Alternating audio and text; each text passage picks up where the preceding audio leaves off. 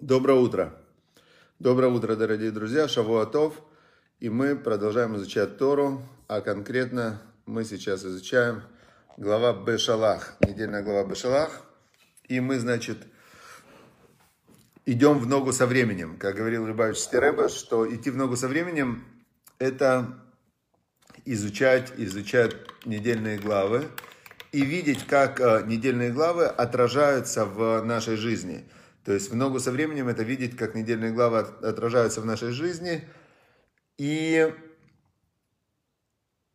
взаимодействовать со Всевышним, фокусируя свое внимание на его проявлениях. Это очень важно. То есть человек обычно, он находится в состоянии рассеянного внимания, да, он, Саид Макаев, шалом, да. И значит, человек, вот я сейчас сфокусировал внимание на Саид Макаев. А, почему? Не знаю, то есть вот так человек обычно, у него фокус внимания, он хаотично двигается по миру, и он фокусирует внимание то на одном, то на другом, то на третьем, то он погружается в какие-то воспоминания, то он погружается в какие-то мечты. Тут его кто-то забрал его внимание. Сейчас просто страшная вещь происходит. Сейчас соцсети, мессенджеры и так далее, они постоянно дергают человека его внимание. И получается, что человек живет в таком фрагментарном калейдоскопе, в котором он выделяет постоянно из общего фона какие-то аспекты, но он их выделяет очень поверхностно. Он не вдумывается, он не, вглу, не углубляется, он не, не чувствует эти аспекты. И самое страшное, что большинство людей фокусируются на негативных аспектах э, своей реальности. И вся их жизнь превращается в негатив. То есть это, это вообще удивительно. Самая плохая привычка – это фокусироваться на негативе. Теперь э, Тора нас обучает фокусироваться прежде всего на связи со Всевышним. А как это достигнуть? Через любовь к Богу. А как достигнуть любови к Богу? Это выделять то, за что ты Богу благодарен. То есть благодарность это как раз название народа Еудим. Еудим это те, которые благо, благо, благодарящие да, Бога. И когда ты фокусируешь внимание на проявлениях Всевышнего, то ты пробуждаешь свою любовь ко Всевышнему. Вот так вот это работает. А, значит, а, а Тору, когда мы изучаем, мы фокусируем свое внимание на проявлении воли Всевышнего, то, что Всевышний сказал делать. И это тоже а, очень сильно как очищает, очищает мышление, потому что иначе какой у нас выбор? Или калейдоскоп, или, или системная Тора, в которой все расписано. Значит, хорошо. Здесь э, интересная идея, с нее начинает, э, начинается сегодняшняя неделя, э, книжка Хитас, да, которую мы изучаем. Говорит Любавич Серебы такую идею, что а, откуда не... Я прямо прочитаю просто и потом про, обсудим. Значит, они изгнали Бога, начинается эта идея из его книги «Обретение неба на земле». Они изгнали Бога. Они, непонятно, кто это они, сейчас мы подумаем, кто это они. Они объявили его слишком священным, слишком совершенным для нашего мира. Они пришли к выводу, что он не принадлежит обыкновенному повседневному ходу событий. Таким образом, они выдворили его из его сада в царство молитв, медитации, в святилище, в святилище и уединенные теле отшельников. Отправив Бога в изгнание, они оставили его создание в холодной темнице. И он, и он, Бог, просит, верните меня в мой сад – туда, где я пребывал в начале всего. Такая вот глубочайшая метафорическая идея, которая говорит о том, что даже верующие люди, которые верят в Бога, они не видят Бога в его проявления в обычной жизни в своей. То есть для них э, Бог, он, он только там, для кого в церквях, для кого в мечетях, для кого в синагогах, э, для кого-то вообще даже там Бога нет, а только нужно быть отшельником и так далее – но э, Бог, Он э, как раз в, везде, Он проявляется везде, в каждом аспекте реальности. Что нужно для того, чтобы его увидеть? Нужно захотеть, нужно включить намерение его увидеть. Как э, говорил царь Соломон, мудрейший из людей, решит дат и раташем. Основа познания – трепет перед Богом, Хахма у мусар эвелим базу. И хахму, божественную мудрость и нравственное наставление – Эвелим – это грешники, скептики, пренебрегли. То есть, как только ты включаешь э, вот этот вот свой трепет перед Богом, то есть ты выполняешь, э, такая есть прям э, повеление, с чего начинается сборник законов, кстати, еврейский, Шелханарух, Он начинается с того, что есть такой закон «Шевите Ашем ленагди тамид». Представляй всегда Бога перед тобой. «Шевиси Ашем ленагди тамид». Это большое правило, представляй всегда Бога перед тобой, это большое правило в а, поднятии праведников. Но сама фраза «представляя Бога перед собой», она непонятна. Бога же нельзя представить, Бога нельзя постигнуть, Бог непостижимый. Но вот это ощущение, а как ты можешь его представлять перед собой? Только если ты видишь любой аспект. Вот ты смотришь, например, чашка кофе, и ты в этот момент понимаешь, что какой Всевышний вообще э, не, ну, просто непостижимый, и он позаботился, чтобы сейчас я получил эту чашку кофе, и ты говоришь спасибо тебе Всевышний. То есть ты понимаешь, что чашка кофе до тебя просто так не дойдет. Потому что, может, у кого-то рути нет, у кого-то языка нет, у кого-то денег нет, у кого-то у кого-то в мире вообще ничего нету. Кто-то сейчас в тюрьме сидит, кто-то сейчас в больнице лежит, кто-то... А у меня есть чашка кофе. Почему? Спасибо Всевышнему. И вот когда ты вот эту вот благодарность включаешь во все аспекты своей жизни, я уже благословение говорил, поэтому нельзя подряд говорить благословение с именем Всевышнего, но можно просто сказать спасибо Всевышнему за этот кофе.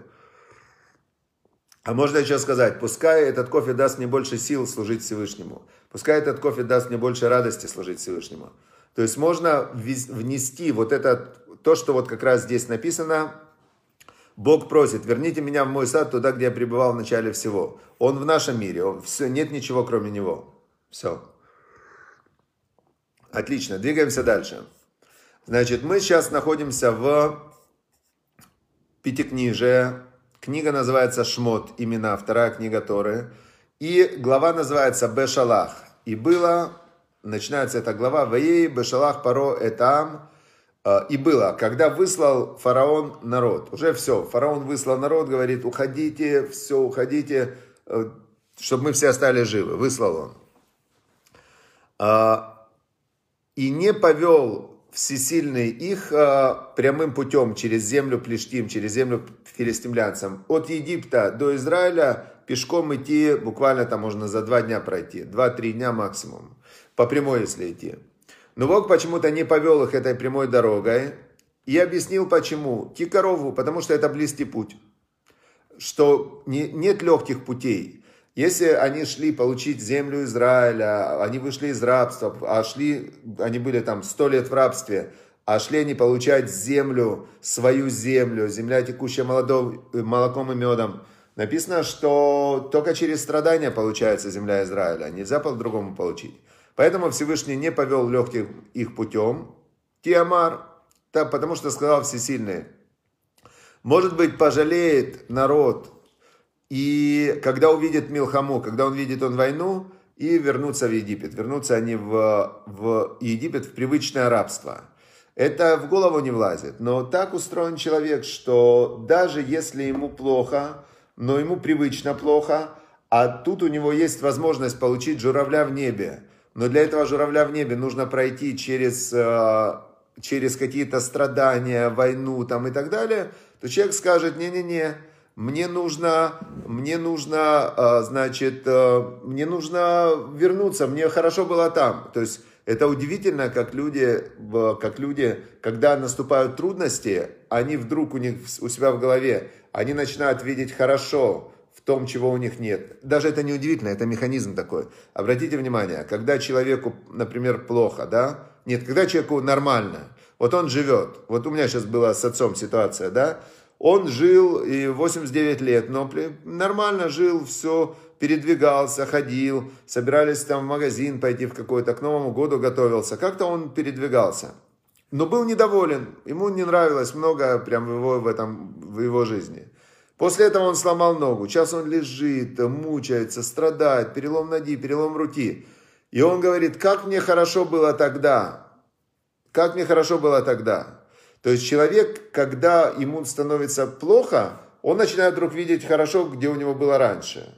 Но когда ему нормально, он начинает видеть плохо в том, что у него есть сейчас. Это такая психология большинства людей. Доброе утро, Райса Сильно. Значит, Всевышний, зная эту психологию, он их не хотел вести прямым легким путем, а, потому что легкий путь, он человека делает слабым, и они могли испугаться трудностей и вернуться. Теперь дальше. И повернул их всесильный, а, повернул их всесильный, значит, в пустыню. И написано дальше, что они вышли вооруженные. Вооруженные они вышли из земли египетской. Дальше. И тут интересно, вот очень интересно, я на этом хотел сделать акцент. Ваеках Моше Тацмот Йосеф ему. Моше Рабейну, который был вождь, глава еврейского народа, чем он занимался? Он брал кости Иосифа, который взял клятву со своих потомков, что когда Бог вытащит вас из Египта, вы возьмете мои кости. Муже Рабейну в это время он поднимал, поднимал э, кости Иосифа, гроб с телом Иосифа он поднимал из Нила. Здесь есть очень много таких вот устная Тора, предания, Мидрашим, это устные такие предания, которые говорят, что как было дело. Маше Рабейну, он, он знал всю всю тайную часть Торы, Кабала это называется, да, то есть это то, как Всевышний сотворял мир, управляет миром. И Маше Рабену написал на золотой табличке, написал на золотой табличке э, слова «Алешор, поднимись, бык». Поднимись, бык, потому что мы знаем, что символом Юсефа это был бык. И он бросил эту табличку в Нил и поднялся, всплыл э, гроб с костями Юсефа. И получается, он взял э, этот гроб с костями Юсефа и взял, чтобы отнести его и захоронить в Израиле. Теперь, а вот эту табличку поднял, был такой человек, Миха его звали. Там есть идол Михи, там целая отдельная история потрясающая про этого Миху, который, а, который ну там целая история про этого Миху, значит, есть. И вот этот вот Миха, он взял эту табличку, и потом, когда сделали золотого тельца, когда бросили золото все в костер, то он бросил эту табличку, и там было написано «Поднимись, бык, и поднялся бык, вот этот вот бык, золотой телец, поднялся из этого огня, из этого золота с помощью этой таблички.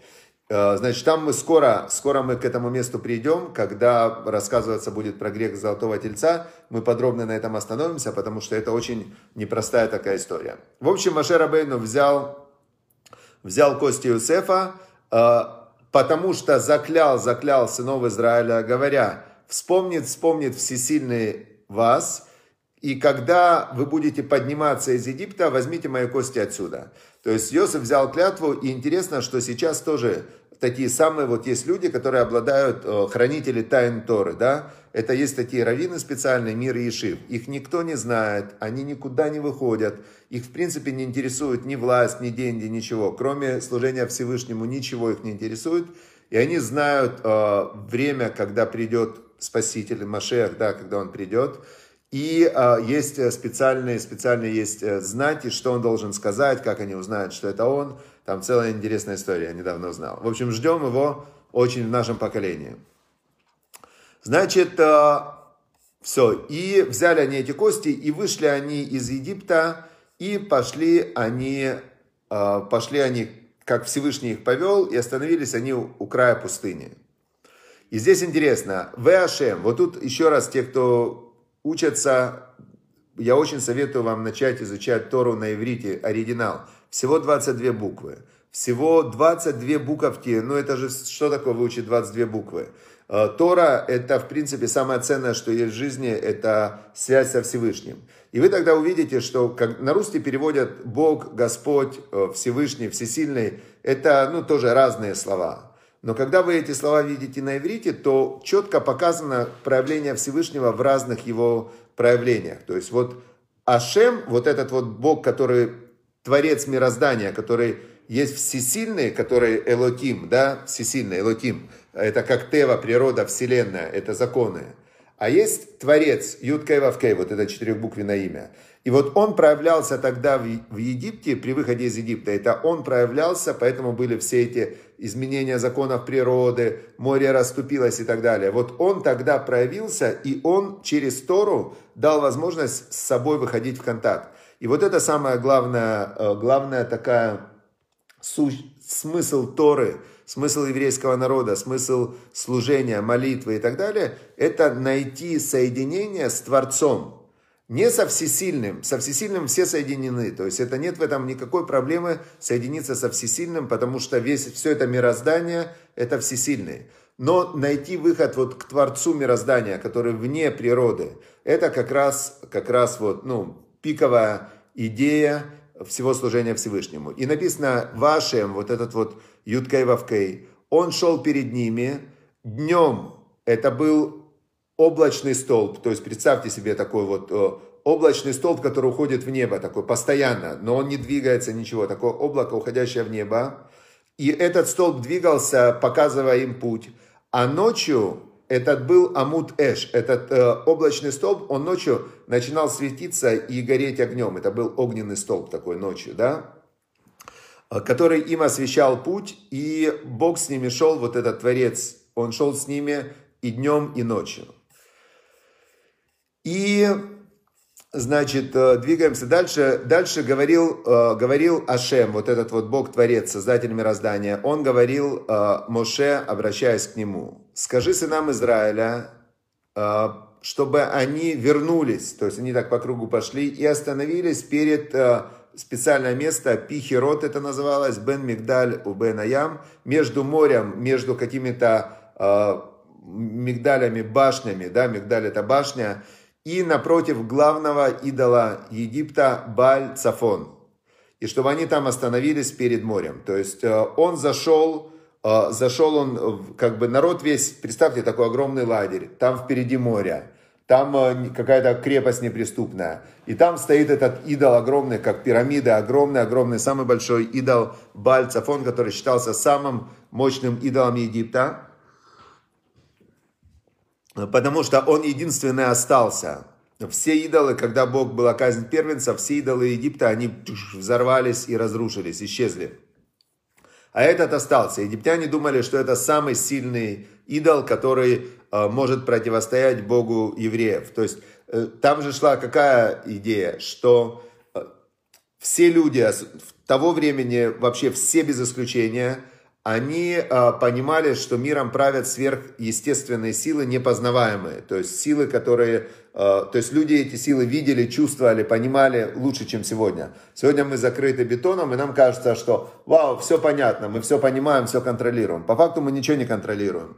Сейчас уже вот эта идея, там, черные лебеди, что приходят, уходят. То есть люди пытаются как бы поверить в то, что они что-то контролируют. А раньше люди понимали, что их жизнь постоянно висит на волоске, и этот волосок, он зависит от, э, от духовности, от духовных сил. И они все были э, идолопоклонники, какие-то шаманы, шаманисты, колдуны, маги, там везде во всех обществах правили вот эти вот люди, которые э, утверждали, что они имеют связь вот с этими потусторонними силами. Я не знаю, они имели связь или не имели связь, но находят там в Южной Америке, например, сейчас вот в последнее время очень много находят жертвоприношения детей. Например, чтобы не было э, каких-то цунами там и наводнений, то брали, убивали, вот недавно нашли 140 детей, им разрезали грудь, вырывали сердце, их э, хоронили специально в сторону моря а там каких-то лам, они тоже их то же самое, животных лам, вырезали им сердце и хоронили лицом в сторону гор. И нашли такое вот э, захоронение, 140 детей, и там какое-то количество лам, только ламы в сторону гор. То есть э, все, каждые вот эти вот колдуны мади, они или, может, они знали, или они экспериментировали, или они служили силам зла, или они, или они просто сумасшедшие были, непонятно. Но во всех обществах древности вот эти вот люди занимали лидирующие позиции. И вот э, египтяне, когда видели все эти чудеса, все вот это вот, они видели весь этот исход из Египта, они думали, что Моше Рабейну это главный маг, и вот этот вот какой-то бог, какой-то из сил, которые управляют миром, он помогает евреям. Но они надеялись, что их силы, которым служат они, вот эти их идолы, они смогут с еврейским Богом справиться. То есть у них не было понимания, что есть один Бог, Создатель мироздания, которому, э, который проявил себя и сказал изначально, Бог же изначально, он проявлял себя людям постоянно, во времена Ноаха, во времена Адам Ришона. То есть он говорит, я создал этот мир, я один, давай и ты один, вот мы вместе, человек и я, давай вместе. Но как узнать, что мы вместе? Давай есть эхат, вот а еще один такой урок – Числовое значение слова эхат один – это 13. Ну, если взять алиф – первая буква, хет – восьмая буква, далит – это четвертая буква, 1, 8 и 4 дает 13. Любовь – это числовое значение тоже 13. Ава – любовь. Значит, и получается, что Бог говорит человеку, давай, я это, я Бог, я Творец, я Создатель, ты человек, мое отражение, мы соединяемся в одно целое через любовь, Ава. Если я и ты одно целое, значит ты с другими людьми тоже одно целое, между вами тоже любовь должна быть. И тогда отлично рай на земле. То есть у тебя все, что ты хочешь, оно никому не вредит, поэтому оно выполняется по умолчанию. Все, что ты хочешь, это любовь, дать любовь другим людям. Это отлично выполняется по умолчанию. Ты любишь Бога, Бог любит тебя, рай наступил. Все, вот это то, что Бог в принципе от нас хочет. Но в эго человека, которое говорит, нет, я получить должен за счет тебя, я хочу получить, но чтобы ты не получил и так далее. Вся вот эта вот борьба вот этих эго, а, оно и создает в мире войны и э, скандалы, конфликты, травмы, ну и так далее. В общем, э, был момент, когда все это могло закончиться. Это был исход из Египта. То есть, если бы еврейский народ на тот момент, он э, сумел пройти вот этот вот, знаете, как в компьютерной игре, этот уровень, то есть их готовили, был Авраам, Ицкак и Яков, потом 400 лет э, изгнания, чтобы они научились быть добрыми вместе. Потом рабство такое тяжелое, чтобы их сплотить в один кусок, чтобы у них не было вот этой вражды. И потом их выводят, и надо было просто продержаться буквально несколько дней, получить Тору, войти в Израиль, тыж, и этот свет божественный идет на весь мир, и начинается новый уровень игры. Вот сейчас как раз кульминация. Кульминация, они вышли из Египта, Всевышний себя проявил, они стоят на берегу моря, столб огненный ночью, облачный днем, и Бог обращается к Машарабейну и говорит, скажи сынам Израиля, пускай они остановятся вот здесь, возле моря. Дальше Бог объясняет Моше, и скажет, э, значит, э, и скажет Паро, сынам Израиля, скажет Паро, фараон подумает, что они заблудились, и что они в западне, в ловушке.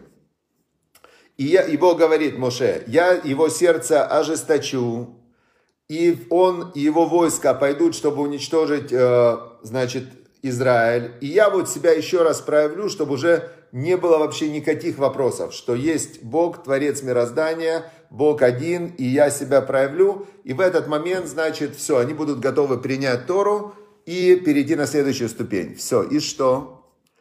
И сообщили царю Египта, что евреи попали в западню, и он сказал, а зачем мы их отпустили, зачем мы их отпустили. И фараон заложил свою колесницу, египтяне заложили свои колесницы, собрались они армией, и, значит, пошли они, чтобы уничтожить, а, значит, уничтожить сынов Израиля. И написано, обне Израиль, Йоцим Бияд Рамас. Сыновья Израиля выходили Бьяд Рама переводится с высоко вознесенной рукой. То есть они в тот момент, они э, ощущали вот этот вот божественный свет и э, были в хорошем психологическом, эмоциональном и интеллектуальном состоянии. Что было дальше, мы узнаем завтра с Божьей помощью. И э, я вам желаю изучать Тору, через Тору и через выполнение заповедей Всевышнего получить божественные благословения, которые помогут вам в вашей жизни, в вашей жизни во всех сферах жизни, чтобы было рифа шлама, полное выздоровление всем, кому нужно выздоровление, и близким, и чтобы было благополучие, мир в душе, мир в семье, мир вокруг, чтобы был шалом. Все, всем шалом, шалом, шавуатов, хорошей недели. Пока.